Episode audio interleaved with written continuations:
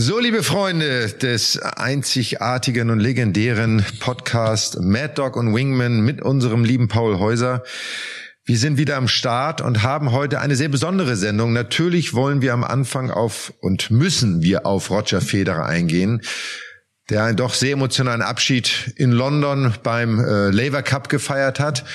Und in der zweiten Hälfte unseres Podcasts heute haben wir dann den aktuellen Präsidenten, DTB-Präsidenten Dietloff von Arnim zu Gast, mit dem wir natürlich auch über Roger Federer sprechen werden, über den äh, Einfluss, den Roger Federer vielleicht auch auf das deutsche Tennis hat, aber natürlich auch über viele andere Fragen. Mad Dog und Wingman. Der Tennis-Podcast von Sky mit Michael Stich und Patrick Kühnen. Aber jetzt steigen wir direkt bei Roger ein und meine erste Frage natürlich an, ich fange mal mit Patrick an, logischerweise. Du hast bestimmt gesehen, wie hast du das wahrgenommen? Wie war das für dich auch als ehemaliger Spieler? Von der Emotionalität der hast du eine Träne verdrückt? Du, ich muss ganz ehrlich sagen, eine Träne habe ich nicht verdrückt, ähm, weil das Ende für mich schon absehbar war und ich äh, ja, auch in vielen Gesprächen auch mit Paul oder auch wir haben ja schon drüber gesprochen, gespürt habe und auch gemerkt habe, dass irgendwann natürlich die Karriere von Roger Federer zu Ende geht. Die Frage war im Endeffekt ja in Anführungszeichen nur noch wann, wo und wie. Und äh, ich fand es ganz toll jetzt beim Lever Cup, muss ich sagen, dass er mit Rafa doppelt gespielt hat, dass die beiden, die sich über so viele Jahre auf dem Platz bekämpft haben, Riesenmatches gespielt haben, jetzt am Ende da nochmal zusammen auf einer Seite standen, um nochmal ihre Rivalität, aber ich denke viel, viel deutlicher auch ihre Freundschaft, ihre Verbundenheit zu dokumentieren. Das hat mir sehr gut gefallen. Paul, wie ging's dir? Ja, also mich hat's dann schon zerrissen, muss ich ehrlich zugeben.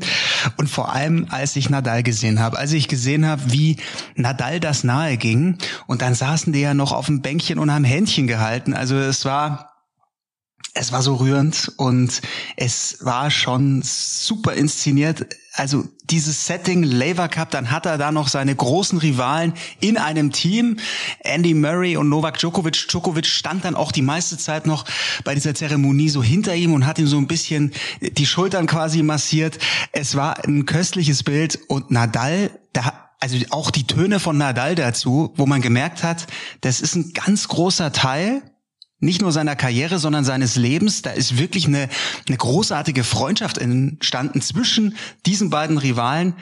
Ging mir unglaublich nahe und natürlich als dann in seiner großartigen Abschiedsrede Mirka erwähnt wurde und, und die Rolle seiner Familie, seiner Frau, äh, es war total berührend. Das war großartig. Und als da die Kinder auch noch kamen, äh, die großen Mädchen, die ja wirklich, da, da wird einem auch bewusst, hey, der Roger Federer ist einfach schon 41, die, die beiden Mädels, die sind 13 Jahre alt.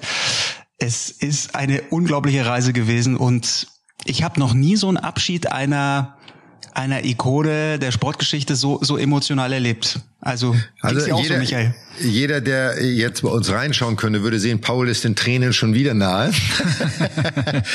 Also ich fand es auch, ich fand's auch emotional. Für mich war ja das, was ihr beschreibt, natürlich das Tennis auch zu sehen, mit welcher Leicht, Leichtigkeit und Lockerheit Roger in dem Doppel auf dem Platz stand.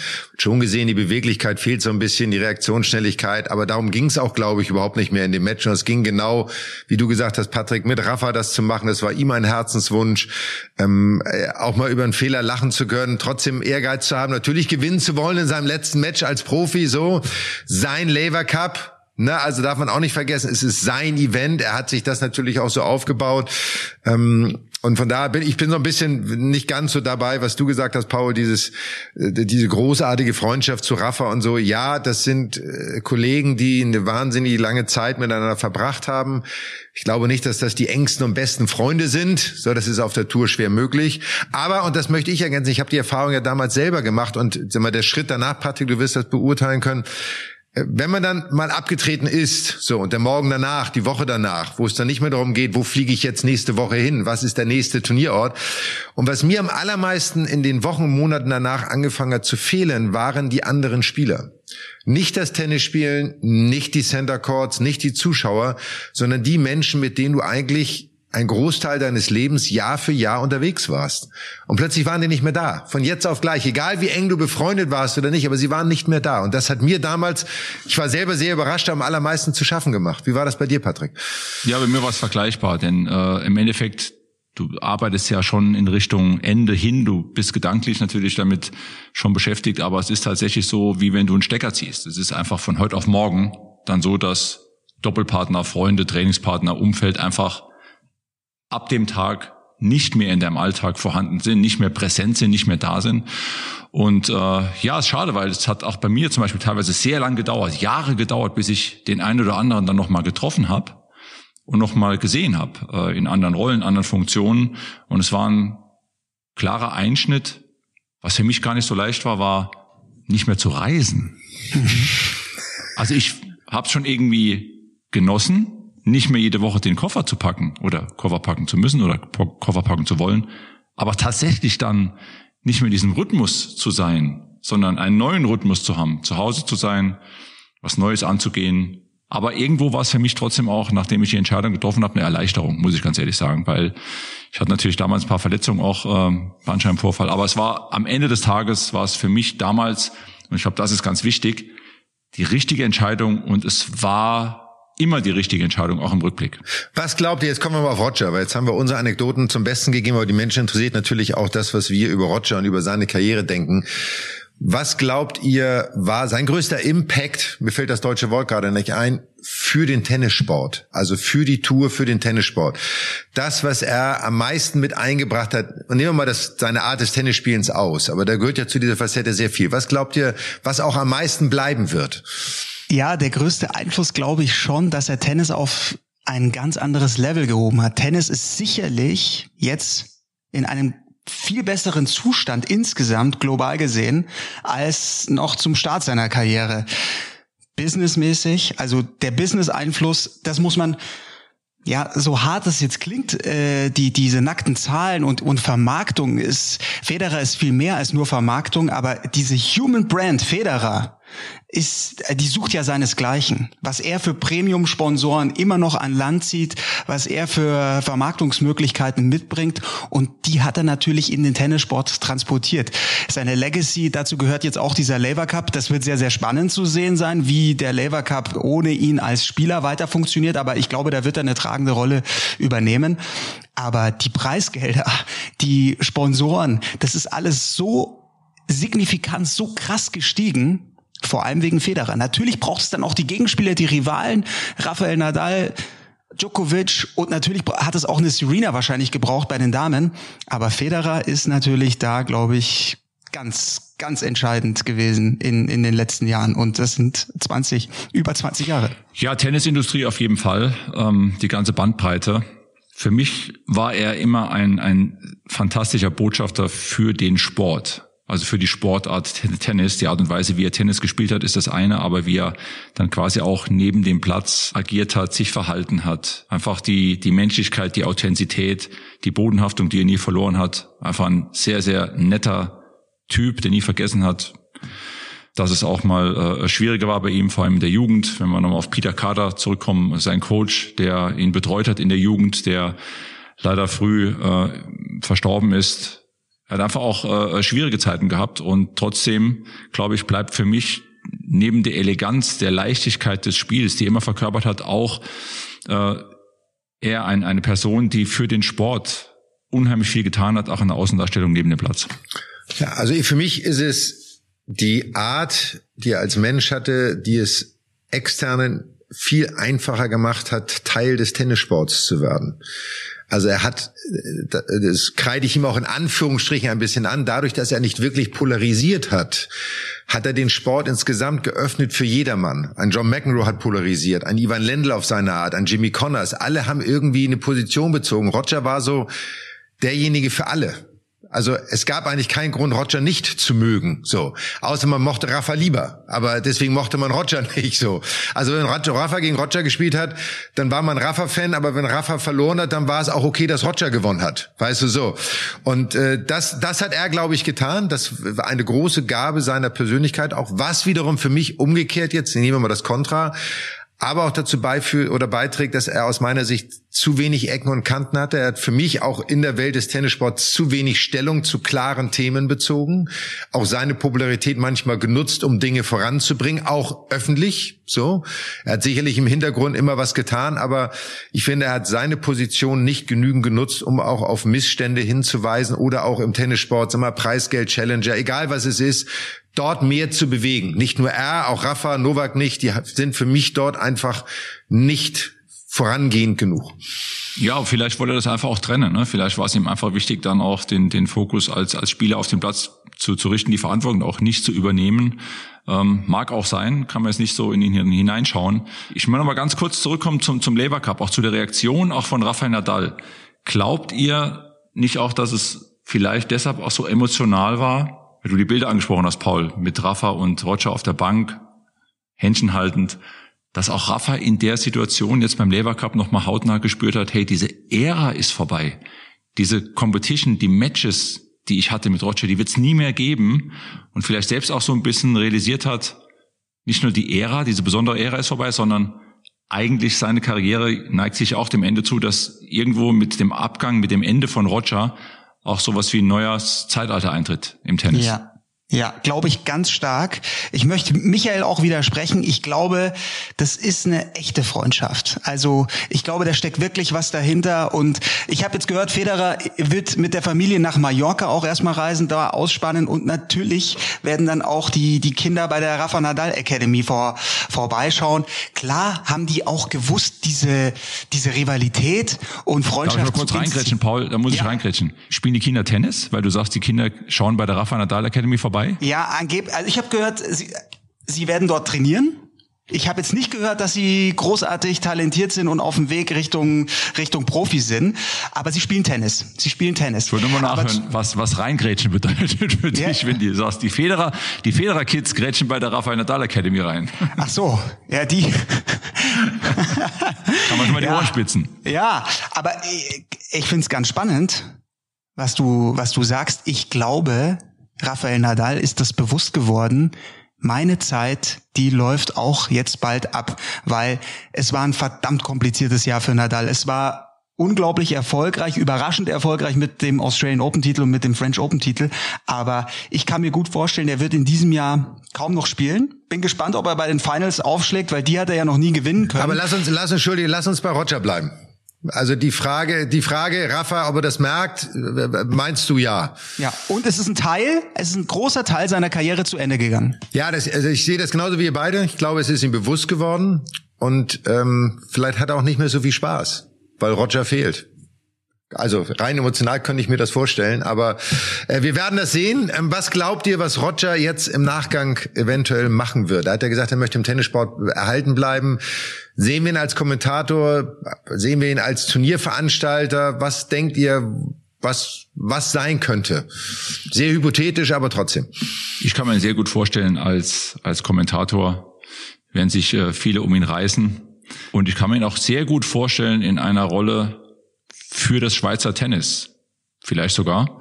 Äh, in welcher Rolle auch immer, ob es dann äh, als Turnierveranstalter sein mag. Ähm, er wird sicherlich den Lever Cup weiter im Fokus haben das Turnier, was er ja mit aufgesetzt hat.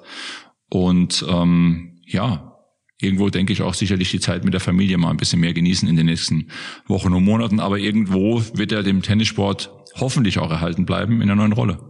Ich wünsche ihn mir als Supercoach, auch bei irgendeinem Spieler. Ich glaube, er wird jetzt erstmal ein bisschen Abstand gewinnen und sich das in aller Ruhe anschauen. Aber auch das finde ich, das macht ja der Lever Cup so großartig, dieses On-Court-Coaching unter den Spielern und Federer dazu hören, wie er Tipps gibt, das macht so Lust auf mehr. Und ich kann mir gut vorstellen, die ATP-Tour wird sich viel davon abschauen für die Zukunft. Und ich kann mir gut vorstellen, also das ist ja auch wiederum das Schöne, an Federer. Michael hat es vorhin angesprochen. Er ist sich seiner Rolle auch so bewusst. Er hat gesagt, ich werde kein Geist sein. Ich, er will weiter als dieser perfekte Markenbotschafter für Tennis auftreten. Er will Verantwortung übernehmen. Er hat ja in seinen letzten Jahren, war er auch im Player Council. Michael, du hast angesprochen, vielleicht ein bisschen zu wenig erreicht insgesamt mit, seinem Stellenwert. Aber ich glaube, er will schon ein paar Themen weiter vorantreiben und sicherlich will er diesen Bezug zum Spiel. Er hat gesagt, er hätte nie gedacht, dass er Lust darauf bekommt, Tennismatches zu kommentieren. Jetzt kann er sich das plötzlich sehr gut vorstellen. Und warum denn nicht auch in dieser Supercoach-Rolle? Ich kann ihn mir nicht vorstellen als ein Touring-Coach, der da wirklich Turnier für Turnier äh, mitmacht. Dafür ist jetzt auch äh, mit vier Kindern ist er zu eingespannt familiär. Aber warum denn nicht bei den Grand Slams bei einem Yannick Sinner im, im Team mal mit dabei zu sein? Ja. Also kann ich, kann ich mir ehrlicherweise aktuell überhaupt nicht vorstellen, weil er den Spieler sowas von überstrahlen würde. Da würde der Spieler gar nicht mehr wahrgenommen werden. Da geht's nur um Roger, was sagt er, was tut er, was hat er an, was hat er nicht an. Also die Rolle sehe ich jetzt nicht. Ich glaube, da muss wirklich Zeit ins Land gehen. Äh, ob ihm Kommentieren Spaß machen wird, werden wir sehen. Wäre natürlich am schönsten, wenn wir ihn bei Sky hätten für Wimbledon. So. Die Konkurrenz ist groß. Liebe Sky-Chefs, denkt doch mal drüber nach, ob ihr uns Roger an Bord holt. So. Aber nein, also ich, ich glaube und hoffe, das wünsche ich mir auch. Ich würde mir zum Beispiel wünschen, eine Sache vielleicht als Abschluss, wenn die ATP vielleicht die Intelligenz besitzen würde, Roger auf ATP-Seite einzubinden, um den Sport weiter zu promoten. Die sollen ihm dafür von mir aus viel Geld bezahlen, spielt gar keine Rolle. Aber er wäre jemand, der die Tour nach außen öffnen kann, Sponsoren akquirieren kann, Partner akquirieren kann und einfach insgesamt dazu beitragen. Auch als Vorbild noch für junge Spieler, die hochkommen, einfach fungieren. Also da mal so ein bisschen offener zu denken, bin ich mal sehr gespannt, ähm, was da auf uns zukommt, was auf ihn zukommt. Und Paul, du hast noch meine Finger noch, gehoben. Natürlich, ich habe noch eine Frage. Ich will von euch wissen, wenn ihr jetzt einfach zurückblickt auf diese gigantische Karriere, welche Federer-Momente, welche Federer-Momente sind bei euch besonders präsent? Was ist für euch irgendwie auch der größte Triumph? Oder ist es vielleicht eine Niederlage, die, die bei Federer in der Karriere für euch, ja, am prägendsten war? Du, bei mir war es sicherlich das Match gegen Pete Sampras in Wimbledon. Dieser Sieg damals, das Jahr kriege ich nicht mehr ganz zusammen, schon eine Weile her. Und was bei mir sehr frisch ist, ist Wimbledon 2019. Die zwei Matchbälle, die er hatte gegen Novak Djokovic. Ähm, ja, und, und was ich auch mir sehr gern angeschaut habe, war das Finale 2017 in Melbourne. Da war davor, glaube ich, ein halbes Jahr verletzt und stand er dann auf einmal so ein bisschen näher an der Grundlinie und dann ging es ja durch alle Gazetten. Federer spielt jetzt noch näher an der Linie, nimmt den Ball. Früher hat er auch unglaublich gespielt und das Turnier dort gewonnen. Ähm, ja, und dann muss man sagen, auch Davis Cup Finale zusammen mit Wawrinka 2014. Das wären so meine Highlights, ja. So viele habe ich gar nicht. Für mich das Finale Wimbledon gegen Andy Roddick, weil das so viele Facetten hatte, äh, sowohl auf der einen Seite für Andy Roddick irgendwie endlich dieses Wimbledon gewinnen zu wollen und Roger auch ein enges Match und am Ende eine seiner Fähigkeiten auch in diesen engen Matches immer wieder als Sieger hervor oder herauskommen zu können und ähm, und sich durchzubeißen und äh, das ist immer so ein bisschen in den Hintergrund geraten, ob seiner Leichtigkeit des Spiels, weil man denkt, das fällt ihm alles so einfach, aber er war ein echter Kämpfer und hatte eine unglaubliche mentale Stärke. War das 13-11 im fünften damals? Ich weiß nicht, man hatte Roddick Matchbälle? Ja, ich, glaub, der Roddick, Einstand, ich weiß nicht, ob er Matchball hätte. Der, der hatte im Tiebreak eines Satzes hat er einen ne? ganz leichten aufgelegten Volley irgendwie, den er nicht reingemacht hat oder Ei, ich. Ja. Es war, es war sehr dramatisch. So. Aber ihr Lieben, jetzt müssen wir zum Schluss kommen, weil jetzt erwarten wir unseren Gast Dietler von Arnim, der uns mit Sicherheit auch ein bisschen was über Roger erzählen kann und äh, den Einfluss, den Roger auf den Tennissport und vielleicht auch auf die deutschen Tennisspieler und die deutsche Tennisjugend hatte und natürlich sehr viel Insight über was passiert im DTB. Wir werden ihm die richtigen Fragen stellen. Also bleibt hier jetzt dran, weil jetzt geht es fließend in die nächste Abteilung rein. So, und hier sind wir, liebe Freunde von Mad Dog und Wingman, fließender Übergang von Roger Federer zu dem aktuellen DTB-Präsidenten Dietloff von Armin. Lieber Dietloff, herzlich willkommen. Herzlich willkommen, ich grüße euch alle aus Düsseldorf. Ja, hast du morgen schon Tennis gespielt, Dietloff? Du bist ja auch noch fleißig, ne? Nee, heute nicht. Das Wetter ist hier schlecht. Das letzte Mal, ich Tennis gespielt habe, war gestern früh um 8 Uhr. Und hast du mit dem Hans Paffrath gespielt gestern früh um 8 Uhr? Jawohl, das ist genauso bekloppt wie ich, der morgens früh spielt und das Regel ist immer bis zehn und wenn er drei Punkte macht, hat er den Satz gewonnen. Die Geschichte werde ich mir erzählen, weil das Schöne ist für unsere Zuhörer, der Hans Paffrath wiederum ist der Galerist. Wir hatten in einer Folge mal so ein bisschen drüber dass ich meine erste Kunstausstellung hatte. Und der Hans Paffrath wiederum ist der Galerist, wo ich meine erste Kunstausstellung in Düsseldorf machen wollte. Und so schließt sich der Kreis. Er ist auch ein Tennisfanatiker, so wie du, Dietloff. Du bist ein Tennisliebhaber. Und wir haben gerade über Roger Feder gesprochen. Steigen wir da gerade mal ein. Hast du es gesehen, den Labour Cup? Hast du den, die letzten Momente und die Verabschiedung mitgekriegt am Fernseher? Nein, ich habe es nicht am Fernseher gesehen, denn ich war live in London. Ich war vor Ort wow. und es war, sehr, es war sehr beeindruckend, das zu sehen. Es, was da wieder Tennis promotet wird. Die O2 Arena mit 18.000 war ausverkauft, sowohl in jeder einzelnen Session. Und das war schon am Samstagabend, als er verab, äh, verabschiedet wurde, würde ich sagen, sehr emotional. Man hat das gesehen und auch, wie das aufgenommen wurde von Zuschauern, wie er da verabschiedet wurde. War eine tolle Veranstaltung. Du hast ja auch schon viel mitgemacht in deiner Tenniszeit. Dazu muss man sagen, du hast zu unserer Zeit, dass wir aktiv waren, den World Team Cup in Düsseldorf aktiv mitgeschaffen und auch immer umgesetzt. Also daraus kann man erkennen, wie nah du im Tennissport stehst. Wenn du jetzt so an Roger denkst, was glaubst du, dass er eine ich mag die Frage eigentlich, muss ich stellen, eine Lücke hinterlassen wird oder glaubst du, dass die nächste Generation sehr gut aufgestellt ist? Also ich glaube, er hinterlässt eine wahnsinnige Lücke, was er in den letzten 20 Jahren für Tennis, und das muss man ja sagen, weltweit, sage ich mal, da war er das Aushängeschild und deswegen wird er eine große Lücke hinterlassen. Das wird dann passieren, wenn auch irgendwann mal Rafael Nadal von der Bühne abtritt dass ich würde sagen, drei bis vier beherrschende Spieler, so eine lange Zeit hat es lang nicht gegeben und das für einzelne Spieler auf, auszufüllen, das wird schwer möglich sein. Jetzt muss ich natürlich gleich reingehen. Ähm, vor Ort beim Lever Cup, also am Fernseher, ich fand es wahnsinnig emotional. Mich hat's auch zerrissen. Ich musste dann weinen, als Nadal gewandt hat. Wie war das in der O2 Arena? Sind da auch die Tränen geflossen beim Publikum? Na, es war erstmal war schon, die ganze Vorbereitung war wahnsinnig emotional. Ich saß neben vier Fans aus Japan, die waren extra angereist, die hatten Plakate mitgebracht und Schilder und Banner und waren ganz begeistert. Die waren so kurzfristig angereist, dass sie während des Einzelns vorher eingeschlafen sind. Dann waren sie hellwach, als Federer und Nadal auf den Platz kamen. Und das war für alle schon sehr emotional. Keiner hat den Platz verlassen. Es war spät. Ähm, und das war schon für alle sehr emotional, wenn man das gesehen hat. Und dann wurde das über die große Leinwand auch eingeblendet, was ihr alle am Fernseher gesehen habt. Ich meine, da hat, hat man das Gefühl gesagt, da haben nicht Einzelne, sondern da haben fast alle Tränen oder mhm. Tränchen vergossen. Ich hatte das Gefühl, es war die richtige Bühne auch. Ne? Ich weiß nicht, wie ihr das seht. O2, Riesenstadion, jetzt dann äh, ja fürs Karriereende gewählt zu haben, hat auch schon gepasst, weil es eben auch nahezu Wimbledon, London, es hatte schon den richtigen Rahmen. Also Wimbledon nächstes Jahr wäre eben auch noch weit weg gewesen, ne? Ja, das stimmt. Der Rahmen war unfassbar gut, wenn man das einmal live sehen durfte, als das ATP-Finale da auch noch war. Die Flächen da sind unglaublich groß, was sie da aufgebaut haben. Und es war eine mhm. unfassbar tolle Atmosphäre, wie Tennis da promotet worden ist. Mhm. Ja, schön. Warst du als in der Funktion als DTB-Präsident vor Ort oder warst du privat vor Ort? Na, ich hatte mich getroffen nochmal auch mit dem französischen Präsidenten, der eingeladen worden ist. Und deswegen war ich als in offiziellerer Funktion da. Ähm, und das war natürlich eine große Freude, dass ich da sein konnte. Wir hatten zwei Meetings da in London und deswegen war ich auch in offiziellerer Funktion tatsächlich in London vor Ort. Wärst du auch privat hingeflogen? Hättest du die Chance gehabt, es auch privat zu machen, hättest du es auch auf dich genommen? Doch, das hätte ich auf mich genommen. Ich glaube, die große Schwierigkeit wäre gewesen, ein Ticket zu bekommen, wenn man mhm. das gehört hat, was da los war und welche Preise da aufgerufen wurden.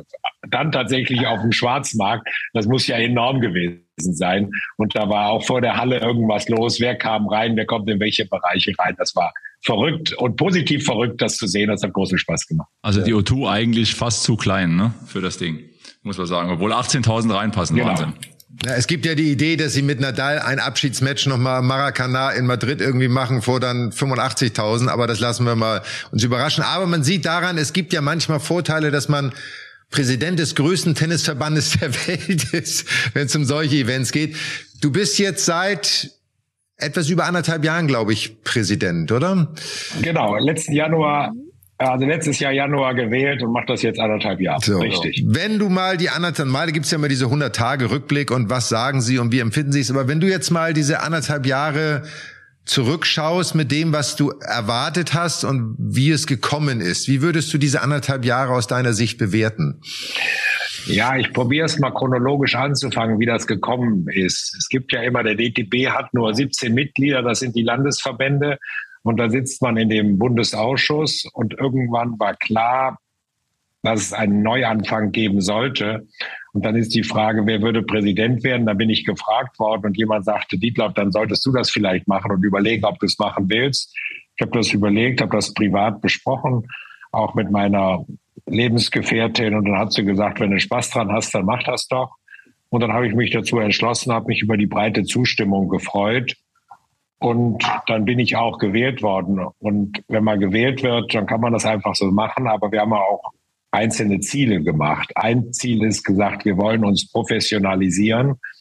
Und das Erste, was wir auch getan haben, wir haben drei Geschäftsführer mittlerweile mit Veronika Rücker jetzt, mit Simon Papendorf und Peter Meyer, dass wir haben gesagt, wir müssen uns professioneller aufstellen, um auch in der Tagesarbeit die, ich sag, eigenen alle Ansprüche alle umzusetzen. Das haben wir geschafft. Das zweite Thema ist das Thema, wir müssen uns viel mehr mit dem Thema Digitalisierung im DTB beschäftigen. Mhm. Ähm, da gibt es ganz viele einzelne Themen, die man sagen könnte.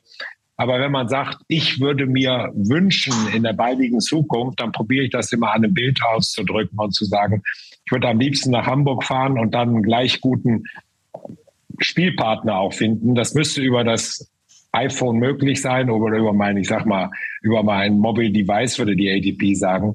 Und dann müsste mir automatisch angezeigt werden, ich kann mit Michael Stich, wenn er gleich gut wäre, was nicht der Fall ist, Tennis spielen. Und ich habe gleich eine Platzbuchung um 16 Uhr im Club XY. Und mit diesen Themen müssen wir uns viel mehr beschäftigen für die kommenden Generationen. Und da haben wir bisher noch, sage ich mal, wie auch im Englischen sagen würde, viele Möglichkeiten, uns zu verbessern oder Room to improve. Habt ihr auch zum Beispiel das Thema, ja, sorry, wenn ich unterbreche, Dietloff, gerne, gerne, gerne mehr, wenn du nicht fertig bist, hören wir gerne noch zu. Nee, und das dritte Thema ist auch, wir müssen uns auch überlegen, wollen wir unsere Struktur tatsächlich diesen professionellen Bedingungen anpassen? Und ein Thema ist dazu, was der DOSB gemacht hat. Das heißt, im Augenblick sitzt das Präsidium, wie es so schön heißt, im Driver's Seat. Aber irgendeines Tages ist die Frage, soll das die Geschäftsführung eigentlich übernehmen?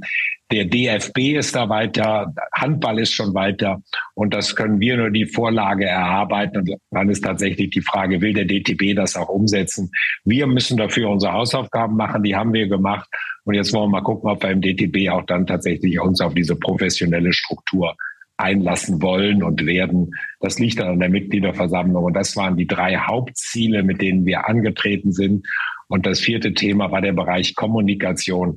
Wir müssen viel mehr mit allen Beteiligten sprechen, die Tennis besser machen können in Deutschland. Das müssen wir immer wieder erklären. Und ich merke das selber aus jedem Gespräch, und das trifft genauso auf den Podcast hier zu, werden wir schlauer werden. Und da müssen wir gucken, was können wir eigentlich im DTB umsetzen, um erfolgreicher, ich will vielleicht sagen auch positiv, um noch erfolgreicher zu werden. Ich würde gerne mal die Frage äh, aufnehmen, die ich äh, eben formulieren wollte. Ähm, ich bin ja auch in einigen Clubs übers Jahr unterwegs, vor allem auch ähm, mit, mit, mit Wilson als meinem Partner. Ähm, Tennis hat für mich einen unglaublich hohen sozialen Stellenwert. Also die Vereine, die wir in Deutschland haben, sind teils so wunderschön gelegen in die Natur eingebettet, ob es Vereine sind mit vier Plätzen. Du selbst kommst ja auch aus dem Rorbus Düsseldorf, einem der Leading Clubs in Germany, aber auch viele kleine Vereine, die auch Probleme haben ähm, mit Mitgliederzahlen. Ähm, denkt ihr auch über neue Konzepte nach? Wir haben jetzt ja gelernt, auch in der Corona-Pandemie, die dem Tennis ja, was man so hört, sehr gut getan hat, dass man auf Alljahresplätzen spielen kann. Paddle ist jetzt im Aufschwung, dass man vielleicht die Vereine, die Clubs ähm, ja auch für die Zukunft, ich sage es mal in Anführungszeichen, etwas fitter macht, diese Möglichkeiten, die man heute hat, auch mitnimmt, wenn man drüber nachdenkt, was kann man für den Tennissport tun, für die Jugend, für Erwachsene, für Eltern, vor allem aber auch für Senioren, die ja da zum Teil auch ihren wichtigen sozialen Treffpunkt, ihren Mittelpunkt auch haben über die Sportart Tennis? Ja, damit hast du vollkommen recht, Patrick. Was können wir eigentlich tun? Wir haben 9000 Vereine in Deutschland. Und wir sehen, dass die viele Vereine von denen erfolgreich sind. Viele Vereine in den oder auch die Mehrzahl trägt dazu bei, dass wir steigende Mitgliedszahlen im DTB haben. Das werde ich immer wieder wahrscheinlich in dem Podcast nochmal wiederholen, dass wir in den letzten zwei Jahren gewachsen sind, erst um zwei Prozent, dann um fünf Prozent. Ob das trotz oder wegen Corona ist, da halte ich mich jetzt mal zu leicht bedeckt. Es wird uns immer gesagt, wir sind wegen Corona gewachsen. Da sage ich immer, auch die Tennisvereine mussten schließen, konnten nicht so spielen, auch wenn wir immer wieder Konzepte vorgelegt haben, was man tun kann. Naja gut, aber auch wir mussten teilweise die Tennisvereine zumachen. Wir müssen mit den Vereinen viel intensiver noch sprechen, was sie tun können, was sie eigentlich machen können. Ähm, ein Thema ist davon sicherlich eine Möglichkeit für die Vereine ist Paddel auszubauen. Das wollen wir auch machen. Wir haben das angeboten mit dem bestehenden Paddelverband, was wir eigentlich tun können, sodass mehr Verkehr noch in den Tennisvereinen ist. Ja. Und das müssen wir tun. Wir müssen jeden, sage ich mal, Verein unterstützen. Das machen wir auf der Landesverbandsebene mit einem Beratungsangebot. Was können wir eigentlich tun? Und das Schöne ist im Augenblick, dass jeder Tennisverein, der was tut, der sich bewegt, erfolgreich hat. Egal, ob er klein ist, ob er groß ist, ob er in der Stadt, auf dem Land ist. Und das ist das Feedback, was wir auch von den steigenden Mitgliedszahlen haben, die nicht irgendwo nur punktuell entstehen, sondern es ist in jedem Landesverband entstanden und es ist auch in allen Altersgruppen der Fall, dass wir zulegen. Und das muss man auch nochmal deutlich sagen, auch gerade bei Kindern und Jugendlichen. Mhm. Das ist einfach ein toller Sport. Tennis ist in und Tennis lebt. Und das ist die positive Nachricht. Und ich glaube, wir können da noch eine Schippe zulegen und noch erfolgreicher. Die Zahlen sind beeindruckend. Also wirklich, ich habe noch mal geschaut, 62.000 neue Mitglieder in den deutschen Vereinen im letzten Jahr. Und so einen großen Anstieg, den gab es zuletzt vor mehr als 30 Jahren. Also das zeigt wirklich, Tennis ist gerade sehr im Trend.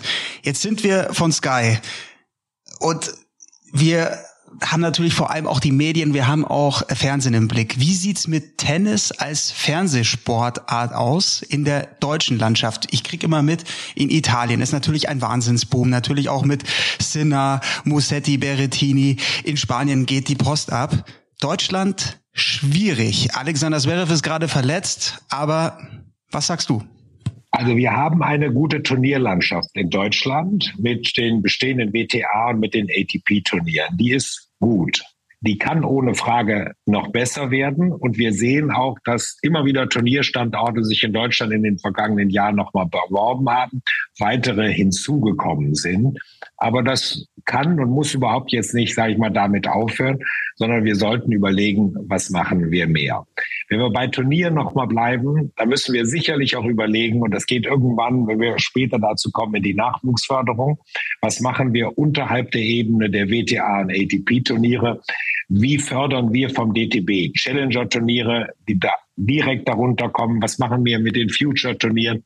Müssen wir unsere Landschaft aus, ausbauen. Und das geht dann natürlich direkt auch tatsächlich in die Förderung und in den Nachwuchsbereich, wo wir im DTB sicherlich uns auch noch deutlich verbessern können. Aber die Frage ging daraus im Fernsehen. Wir können mit der Fernsehlandschaft, so wie sie im Augenblick ist, nicht richtig zufrieden sein in Deutschland. Die kann besser werden. Die war in Deutschland mal viel besser, aber damit sollten wir uns nicht immer messen zu den erfolgreichen Zeiten von Michael Stich oder auch Patrick Kühn, um das hier anzusprechen. Da waren mhm. wir im mhm. Fernsehen, da waren wir im Fernsehen besser vertreten. Aber so wie, so wie wir im Augenblick im deutschen Fernsehen vertreten sind, damit können wir nicht ganz zufrieden sein. Das kann besser werden und da müssen wir uns, können wir als DTB nur bedingt unser Teil dazu beitragen. Aber wo wir im Augenblick überall übertragen werden, beziehungsweise nicht übertragen werden. Das würde ich mir vorstellen, muss verbessert werden. Wenn wir mal auf die Turnierlandschaft zurückkommen, auf die du gerade angesprochen hast. Deutschland hat ja wirklich als eines der Top-Länder auch wirklich eine mit die meisten Turniere, sage ich mal, in diesem Land. Ähm, und jetzt liegt mir natürlich das Tennisturnier am Roten Baum sehr am Herzen, logischerweise. Jetzt gibt es ja gar nicht auf das aktuelle Turnier unbedingt einzugehen, aber jetzt gibt es ja den neuen Terminkalender der ja jetzt sukzessive in den nächsten drei Jahren entwickelt werden wird, bedeutet, dass die Tausender-Turniere alle über zehn oder zwölf Tage laufen sollen. Das heißt, es fehlen natürlich Wochen im Turnierkalender für all die anderen Turniere, was es ja nicht so viel einfacher macht. Patrick, du merkst es ja auch mit den BMW Open bei American Express, dass da ja auch die Zeiten sich verändern. Wie ist deine Sicht auf das Hamburger Turnier als ja das historischste, sage ich mal, ähm, aber auch die Frage, was ich gehört habe, dass der DTB sich selber um eine Tausender Lizenz vermeintlich sogar ein Rasenturnier bewirbt. Ohne dass du jetzt, wenn es keine ganz konkreten Dinge, aber grundsätzlich, wie ist so deine Meinung zu dieser, zu diesem Turnierkalender und das, dem, was daraus entstehen wird? Also als ich angetreten bin, war die erste Frage auch an mich, weil, was du gerade gesagt hast, Michael, ich habe selber jahrelang dann für den World Team Cup gearbeitet und als Haus Klosterkemper zur ATP ging, durfte ich das den Job des Turnierdirektors übernehmen, wurde ich gefragt, was ist eigentlich mit dem Tausender-Turnier in Deutschland? Und ich habe gesagt, wenn sich irgendwie eine kleine Tür auftun sollte, müssen wir von Tennis Deutschland alles daran tun, dass wir diese Chance ergreifen würden. Und wenn die ATP gerade den Kalender neu strukturiert, dann werden jetzt die Tausender-Lizenzen für mehr als 30 Jahre garantiert. Also wenn wir jetzt nicht was tun, beziehungsweise was tun können, dann ist lange die Tür zu und viele Spitzenspieler werden dann auch keinen Grund mehr haben, nach Deutschland zu kommen. Das müssen wir einfach so sehen. Ich sage immer an dem Beispiel Djokovic, der hat ganz selten in Deutschland gespielt. Ich glaube, er hat einmal bei euch gespielt, Patrick, wenn ich richtig bin, in München. In Düsseldorf lange, haben wir ja. ihm die, ja, in Düsseldorf haben wir ihm die Wildcard angeboten. Er hat leider in der Woche äh, Geburtstag, deswegen hat er sie damals abgelehnt. Aber er hat keinen Grund, nach Deutschland zu kommen und hier zu spielen.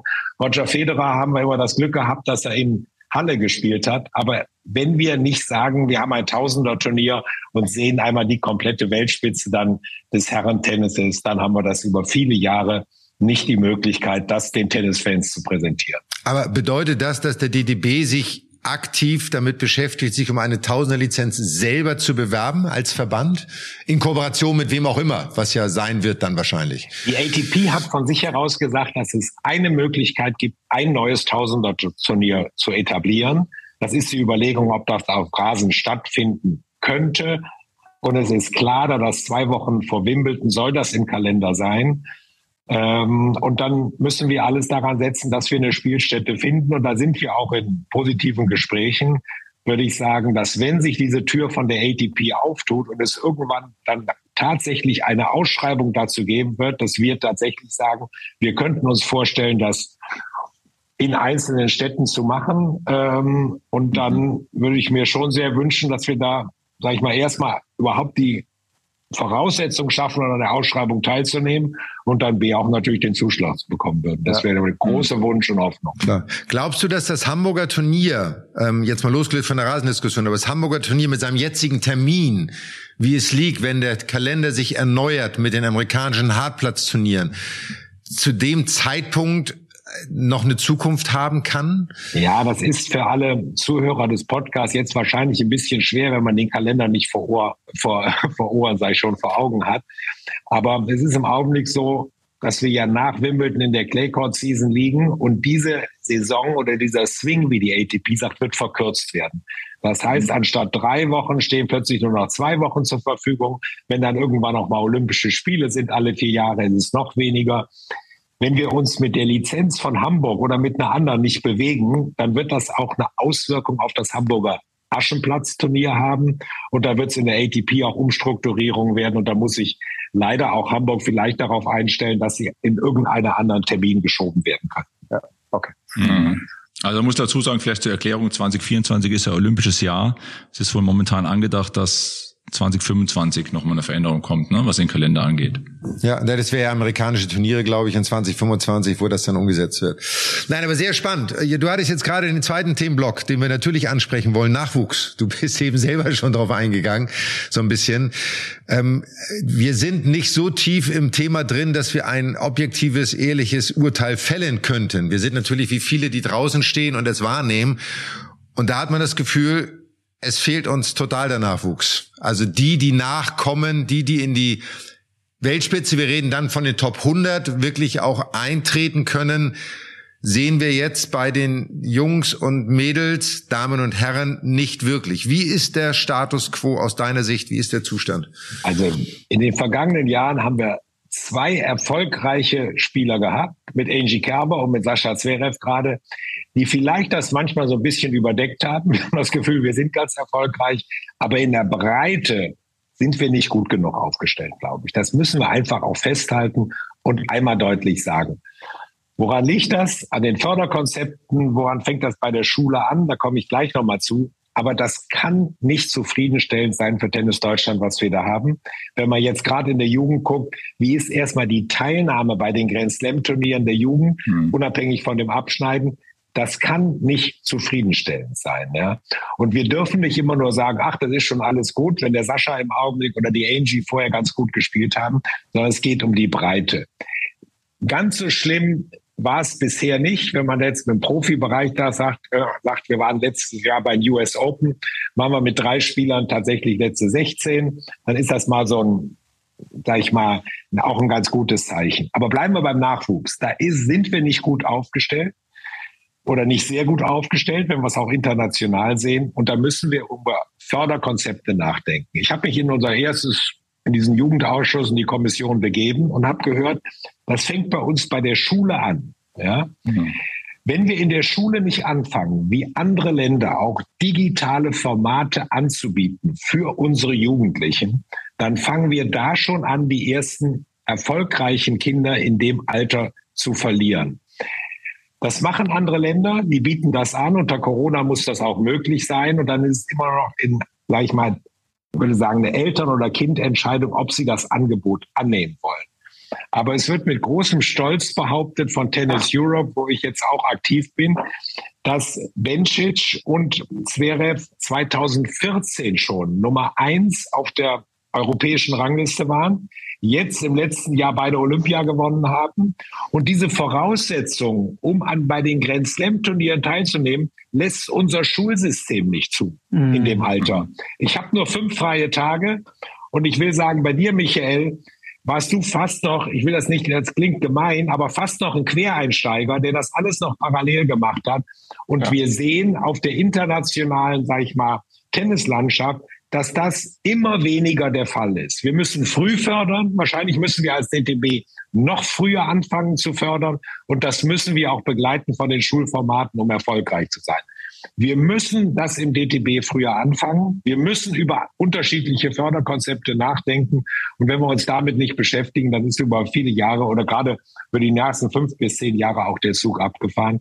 Denn erst dann werden wir mit einem neuen Förderkonzept Erfolg haben. Das eine ist ja die Förderung und das weißt du natürlich, ähm, da hast du sicherlich recht, die Schule, bei mir war es so, da waren die Schulen noch offener, auch Sportlern, die, sagen wir mal, US Open Jugend oder Wimbledon Jugend fangen, haben die Schüler halt frei bekommen. Da war es halt so, dass wir fördern das natürlich.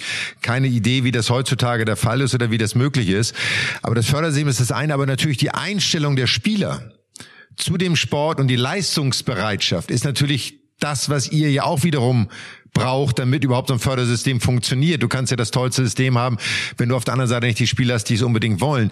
Wie ist äh, da die, wir haben mit, mit einem, ich sag mal, aus meiner Zeit ja noch beim, beim Roten Baum und so, ein Rudi Molliker war eines der großen Talente bei uns im Deutschen Tennisbund der es die letzten drei, vier, fünf Jahre jetzt im Endeffekt nicht geschafft hat, den nächsten Schritt zu den Herren wirklich zu machen. Nur als Beispiel, ne? Das ist jetzt einer, der mir gerade einfällt. Glaubst du, dass auch den Jugendlichen, den Heranwachsenden, so dieser unbedingte Wille, es zu wollen, eventuell fehlt? Ich glaube, wir müssen das im Förderkonzept uns überlegen, auch und uns die Jungen und Mädchen sehr konkret angucken, ob sie diesen Willen haben. Nur mit dem Willen wird man das schaffen, da oben hinzukommen. Unter die ersten, ich sag mal, unter die ersten 100, was wir mit unserem Förderkonzept machen, 150, was unser Anspruch sein muss. Und diesen Willen zu haben, den kann man nicht anerziehen. Den muss man auch, glaube ich, mitbringen. Das ist ganz wichtig, wie auch im Berufsleben und erst recht in diesem Sportleben. Und das ist, ihr beide wisst das, Patrick und Michael. Wenn du das nicht hast, hast du es nicht. Aber wir müssen uns angucken, wenn wir Kinder fördern, haben die diesen Willen? Und wir haben beim World Team Cup ganz lange immer darüber gesprochen. Und ich werde eins nicht vergessen. Ähm, der schwedische Trainer sagte das an einem sehr schönen Beispiel. Der sagte, ich habe zehn Kinder, die was wollen. Ja? Davon sind fünf mehr talentiert und fünf weniger. Da sagte er, mich interessiert das nicht. Ich gebe denen folgende Übung. Ich gehe mit denen in eine Turnhalle, gebe denen einmal Bälle und ihr kennt die Kletterstangen, die vier, die rausgefahren werden. Dann sagte der schwedische Trainer zu mir, nimm die Balldose, lass den Ball aufspringen und spiel die Vorhand vor diese Stange. Das ist nicht so ganz einfach, würde ich sagen. Mhm. Der hat nicht interessiert, ob das Kind einmal die Stange getroffen hat der hat interessiert, ob das Kind das zwei Stunden lang probiert hat. Das heißt, diesen Willen und diesen Einsatzbereitschaft mitzubringen. Ich glaube, da müssen wir auch noch mal auch von anderen Ländern lernen und uns genau angucken, hat dieses Kind eigentlich diese Bereitschaft auch zu sagen, ich will gefördert werden und ich will das auch umsetzen und ich möchte da oben hinkommen. Ich glaube, dass das von einem Kind schwer ist auch. Das kann man nicht einfach dem Kind beibringen, da muss das Kind auch schon was mitbringen. Das äh, ist ein ganz, ganz wichtiges Thema, wo du gerade äh, dich hinbewegst. Auch ähm, mein ehemaliger Trainer Helmut Lüthi hat immer gesagt, Talent ist auch, wenn man stundenlang trainieren kann, ohne dass jemand das was ausmacht.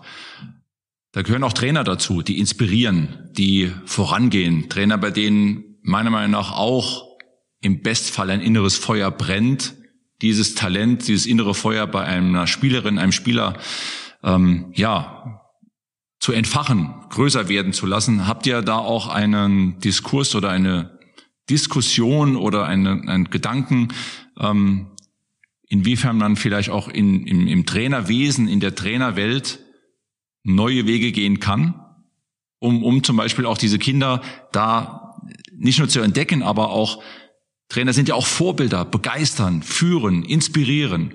Diese Menschen auch zu finden, die die Kinder dann, sage ich mal, so abholen, um diese Möglichkeiten eben zu schaffen?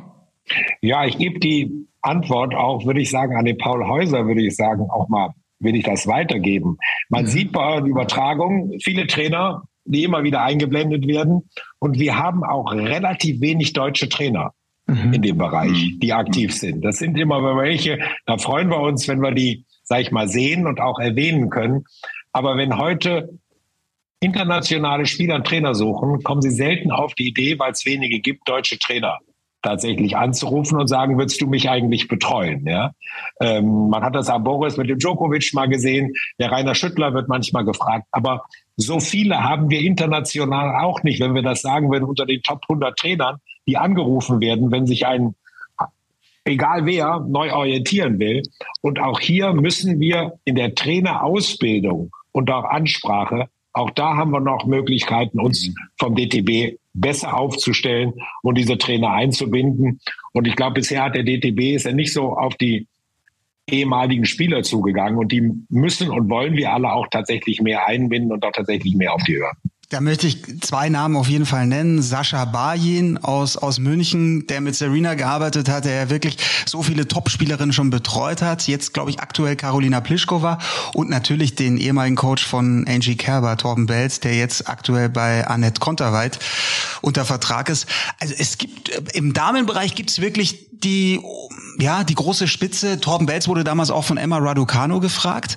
Aber klar, DTB, ich möchte in die Runde hier nochmal reinwerfen. Ich habe im Podcast letztens gehört, Alexander Zverev beim OMR-Podcast, er hat gesagt, das große Problem in Deutschland, es ist ein perfektes Land für Fußball. Alles ist da, die Strukturen sind da, aber nicht für Tennis. Und er sagt, das liegt auch an der Mentalität. Es muss sich grundlegend was an der Mentalität ändern bei den Eltern, aber wahrscheinlich auch bei den Spielern.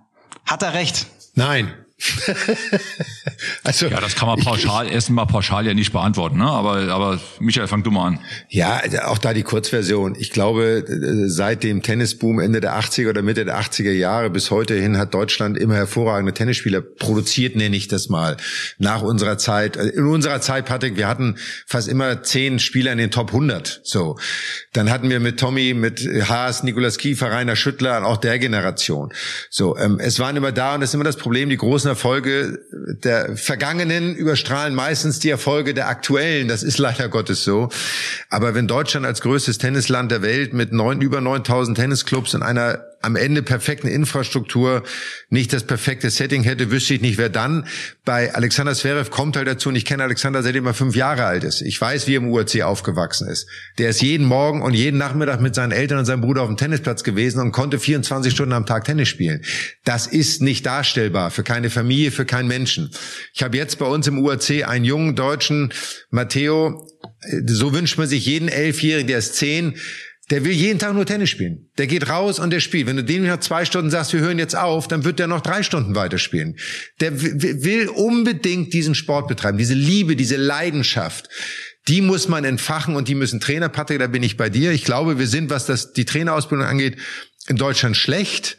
Einfach auch was die Bereitschaft ist, sich international mal zu orientieren. Ich meine, Patrick Moratoglu mit seiner Academy betreut mittlerweile mehrere Spitzenspieler und kriegt das irgendwie gemanagt. Warum gehe ich dort nicht mal hin und schaue mir an, was der macht? Was macht er anders? Ein Ferrero, Juan Carlos Ferrero. Und da waren wir immer zu sehr in unserem Schneckenhaus, auch, auch schon nach unserer aktiven Zeit, statt mal zu sagen, andere können es einfach besser, also gehe ich dorthin und lerne. Selbst Nick Bollettieri. So. Und wenn ein junger Spieler bei uns nicht ins System passt, ja, dann müssen wir die Chance haben, ihn zu Ferrero zu schicken, zu, zu Moratoglu oder zu Nick Bollettieri, damit er das Beste aus seinen Möglichkeiten machen kann. Und nicht sagen, aber er muss ja in Deutschland. Ich meine, zu unserer Zeit, als wir jung waren, war es noch, Hauptsache Bayern hatte die besten Spieler. Weißt du, der durfte auch nirgendwo anders hin. So, da war es ja noch ganz eng gedacht. So, aber ich glaube, da, was du sagtest, Dietloff, wäre eine meiner Fragen gewesen, die ehemaligen Spieler viel mehr einzubinden, was andere Nationen viel, viel besser machen, muss man sagen. Auch viel mehr integrierend ähm, und das Know-how einfach zu nutzen. Ich glaube, das wäre zumindest eine Möglichkeit, auch Trainern Input zu geben, was immer sie daraus machen. Ja, da hast du vollkommen recht. Und wir haben auch von den deutschen Trainern, haben wir gesagt, ihr habt die Möglichkeit, was du gerade gesagt hast, in internationale Tennis-Academies zu gehen. So, jetzt ist manchmal so, das macht man vielleicht nicht. Also wie ist eigentlich das Commitment aus seinem Job gegenüber? Wenn ich die Möglichkeit habe, zu Ferrero zu gehen, wenn ich die Möglichkeit habe, nach Argentinien zu gehen, wir haben die Kontakte. Und wenn sie es nicht machen, dann müssen wir sagen, ihr müsst das machen. Das ist Teil eures Jobs. Guckt euch international an, was die Leute eigentlich machen. Wir Deutschen denken ja manchmal, wir können alles am besten. Aber das ist in anderen Ländern, die sind auf einem anderen Weg. Ob der besser oder schlechter ist, kann man sehen. Die trainieren anders, die haben ein anderes Commitment dem Sport gegenüber. Und dann müssen wir sagen, geht dahin, guckt euch das an, was die machen und überlegt, wie wir es dann auf dieser Grundlage vielleicht noch besser machen können, aber mindestens genauso gut. Und da tun wir bisher oder haben wir in der Vergangenheit, glaube ich, auch noch, sage ich mal, zu wenig getan. Also ähm, ich komme nochmal auf die Trainer auch, weil ich äh, selber ja auch nach wie vor sehr gern coache. Ich glaube auch, weil wir oft bei Spielern über dieses innere Feuer reden, ne, was wir eben schon angesprochen haben. Auch für einen Trainer ist es wichtig, diese Leidenschaft zu haben, dieses innere Feuer zu haben. Ich mache das aus Leidenschaft. Ich will alles dafür tun, dass meine Spielerin, mein Spieler sich verbessert und ja, vielleicht kann man damit auch Inspiration schaffen, ähm, länderübergreifend, turnierübergreifend. Wir haben ja, wie eben besprochen, tolle Turniere in Deutschland, ähm, wo auch die Top-Spieler hinkommen, bei den Damen wie auch bei den Herren und natürlich auch viele gute Trainer hinkommen. Also Tennis, internationales Weltklasse-Tennis kommt ja mehrmals nach Deutschland. Vielleicht kann man da mal drüber nachdenken, das vielleicht auch noch besser zu nutzen. Nur mal als Gedanke, ne? Ja, komme ich nochmal auf dich zu, Patrick, was du da konkret für Vorstellungen hast. gerne, gerne, gerne. Sehr gerne. Ich habe zum Beispiel gerade, wir haben am Sonntag jetzt beim Davis Cup haben wir Philipp Kohlschreiber verabschiedet, der mhm. auch mit großem Commitment nicht nur für Deutschland, sondern auf der Tour so viel Erfahrung gemacht hat. Da sage ich, Philipp, wenn du jetzt das hinter dir hast und nicht mehr spielst, lass uns einmal zusammensetzen.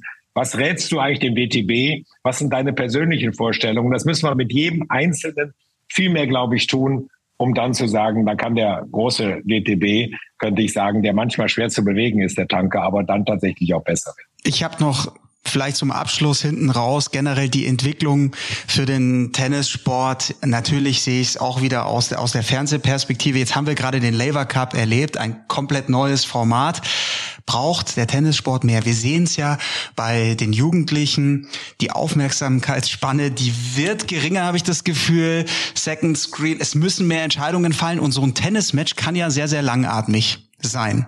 Muss sich Tennis da generell auch bei der Zählweise verändern und braucht es mehr Laver Cups? Vielleicht braucht es auch mal einen Laver Cup Team Roger gegen Team Serena, auch kommen also Events, Combined Events mit Frauen und Männern in einem Team?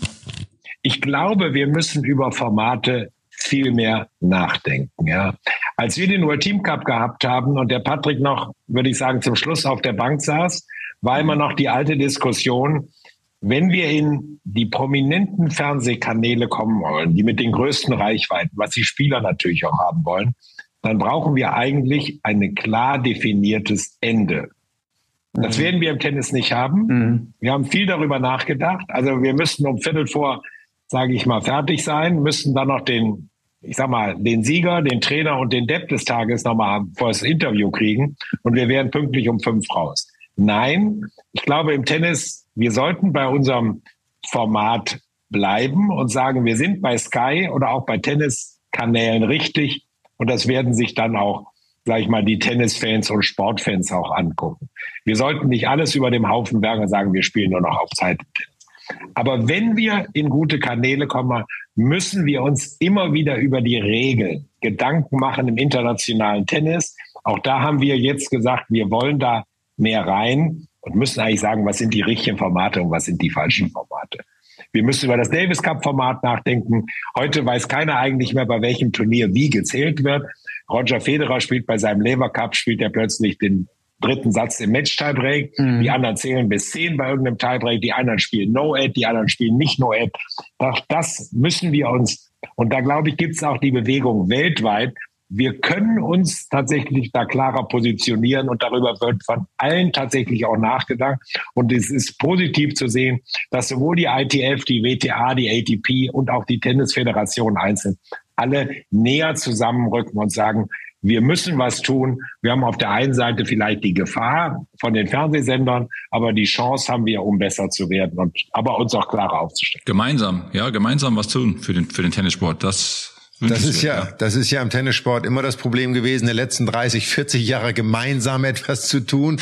Weil du natürlich sagst, wie du sagst, Paul, Rod Laver, der Laver Cup ist ein reines Show-Event. Es hat aus meiner ganz persönlichen Wahrnehmung aus keinen hohen sportlichen Wert, aber schafft einen hohen Entertainment-Wert. So. Und diesen Spagat zu schaffen, trotzdem werden die Grand Slams immer den sportlichen Wert haben, die sie haben. Ich finde, die ATP versucht jetzt mehr aufzuschließen mit dem neuen System, auch kombinierter Turniere. Aber ähm, es geht am Ende darum, beides zu haben, aber die Ernsthaftigkeit sollte immer im Vordergrund stehen und Show-Events wie der Labour Cup, selbst wie der ATP Cup, muss man sagen, ähm, muss es geben. Sie sind ein, ein guter Botschafter des Tennissports, aber Ansonsten sollten die auch nicht überhand nehmen.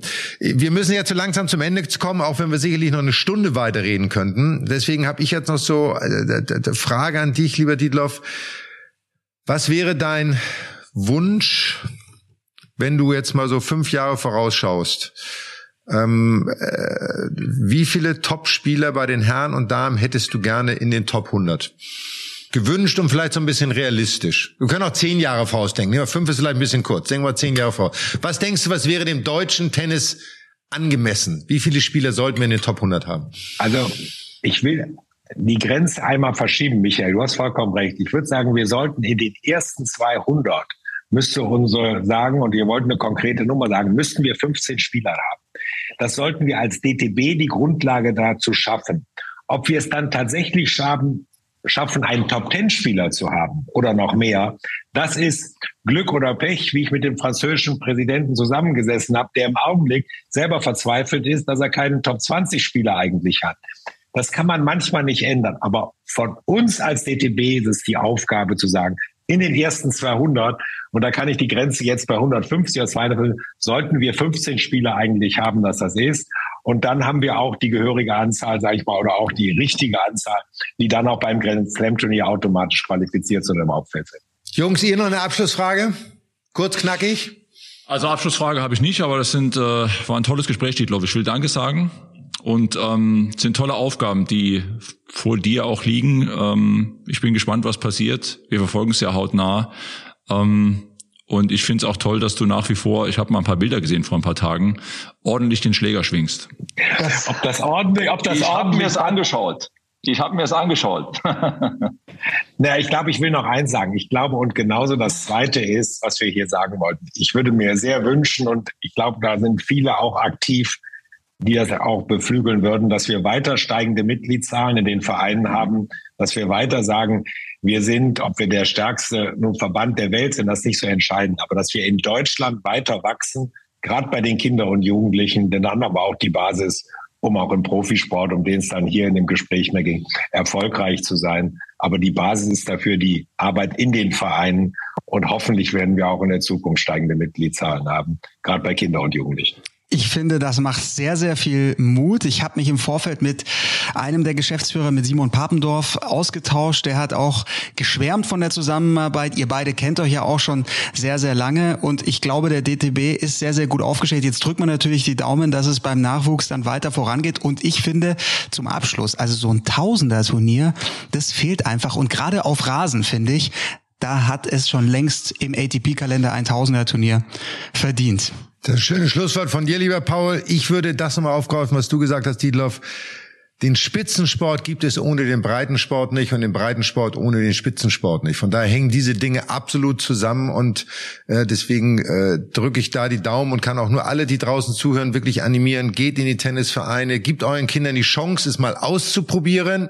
Es muss einem Spaß machen, dass man dabei bleibt.